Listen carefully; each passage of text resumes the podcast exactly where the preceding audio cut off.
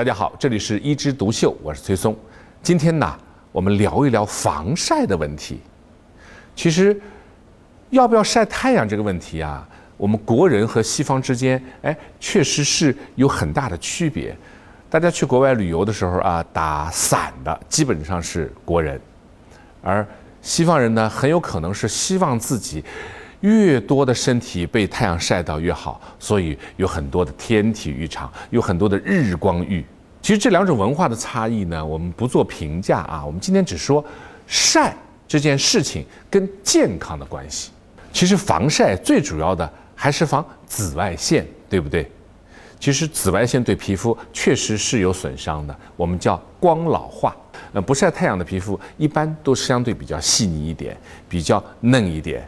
晒的皮肤呢，可能老一点、黑一点。其实老一点、黑一点都不怕，怕的是晒伤。所以我们经常也会有人晒伤，叫日光性皮炎。但晒伤的人呐，他其实有体质的。有些人叫光敏性体质，也就这些人特别容易晒伤，他的皮肤特别容易吸收紫外线。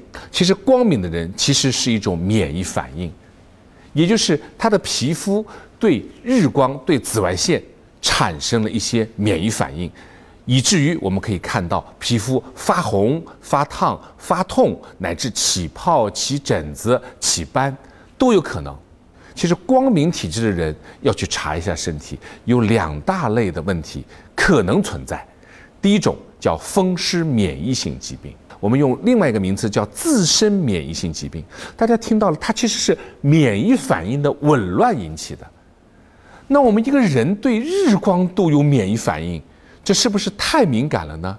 比如说有个毛病叫系统性红斑狼疮，红斑狼疮完全就有可能因为晒太阳而发作，因为它所有的症状里面就有一点光敏。还有一大类的问题呢，跟我们的血液有关，叫血卟啉病。卟啉呢是我们体内造红血球的一种原料。但这种东西如果出问题呢，我们人体就对光特别敏感，而这些人晒了太阳以后啊，除了皮肤会容易晒伤以外呢，还容易肚子痛啊。就是一晒太阳容易肚子痛的人，很有可能是一些血液的问题。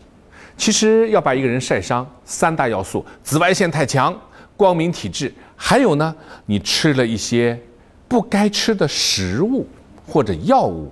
这些食物和药物也具有感光性，它可以帮助你吸收紫外线，那不就晒伤了吗？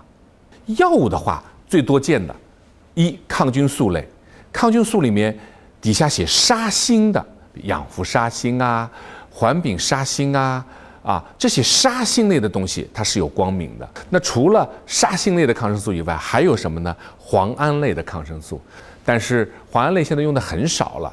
但是磺胺它有很多的衍生物，比如说水肿人吃的利尿剂就是磺胺类的，再比如说糖尿病人吃的磺尿类药物也是磺胺类的。如果你正好已经用了这些抗菌素的时候，哎，这两天希望你不要到外面日头下去曝晒，很有可能皮肤会晒伤。还有一些跟皮肤有关的，比如说维 A 酸，就是维生素 A 的一些衍生物，那么它也容易引起光敏。还有精神类的药物，氯丙嗪啊，还有心血管的药物，盐碘伏酮或者叫可达龙的，哎，都可以增加光敏。但人家说崔大夫啊，你说的药我都没吃，我吃平时的食物行不行？我告诉你，现在很流行的一种养生方法，说每天要三杯的柠檬水，这个柠檬又恰恰是光敏物质哦。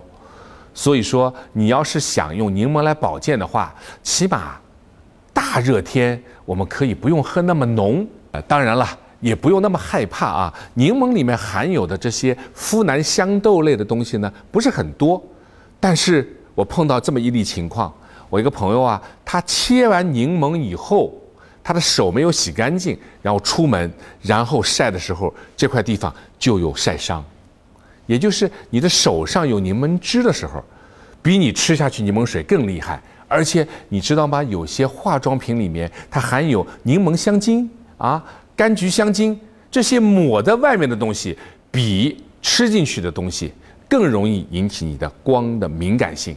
但很多人可能不同意我的观点，因为美白的产品里面经常说，维生素 C 是我的美白的最好的帮手。我们柠檬里含有大量维生素 C 呀，应该美白，怎么会变黑呢？其实柠檬它是酸的，但是并不代表它的维生素 C 的含量就很高啊。它其实还不如蔬菜、白菜和辣椒里的维 C 含量高。那除了柠檬，还有什么水果容易有一些感光性呢？芒果啊，菠萝啊。一些柑橘类的东西，还有无花果。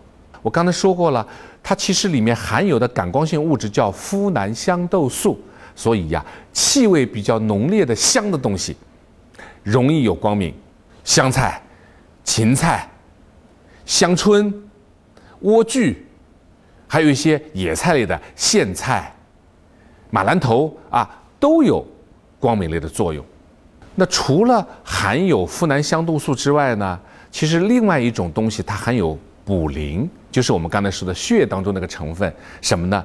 就是水产类，特别是泥螺。哎，有些人就喜欢吃泥螺，但是夏天吃泥螺不要过量。当然了，不用太担心。啊，我们这些食物里面啊，如果含有呋喃香豆素，一般要到十个毫克以上才能够引起光敏的增加。而我们平时吃个菜，可能只是在啊几十几百的微克，还没有到毫克的那么一个水平，所以不用太担心。而我们最后晒伤，除了吃东西以外，还有你是不是光敏体质，还有紫外线是不是太强，三个因素共同的结果。好，我们今天医生说防晒，我们就先说到这儿，我们下次接着聊。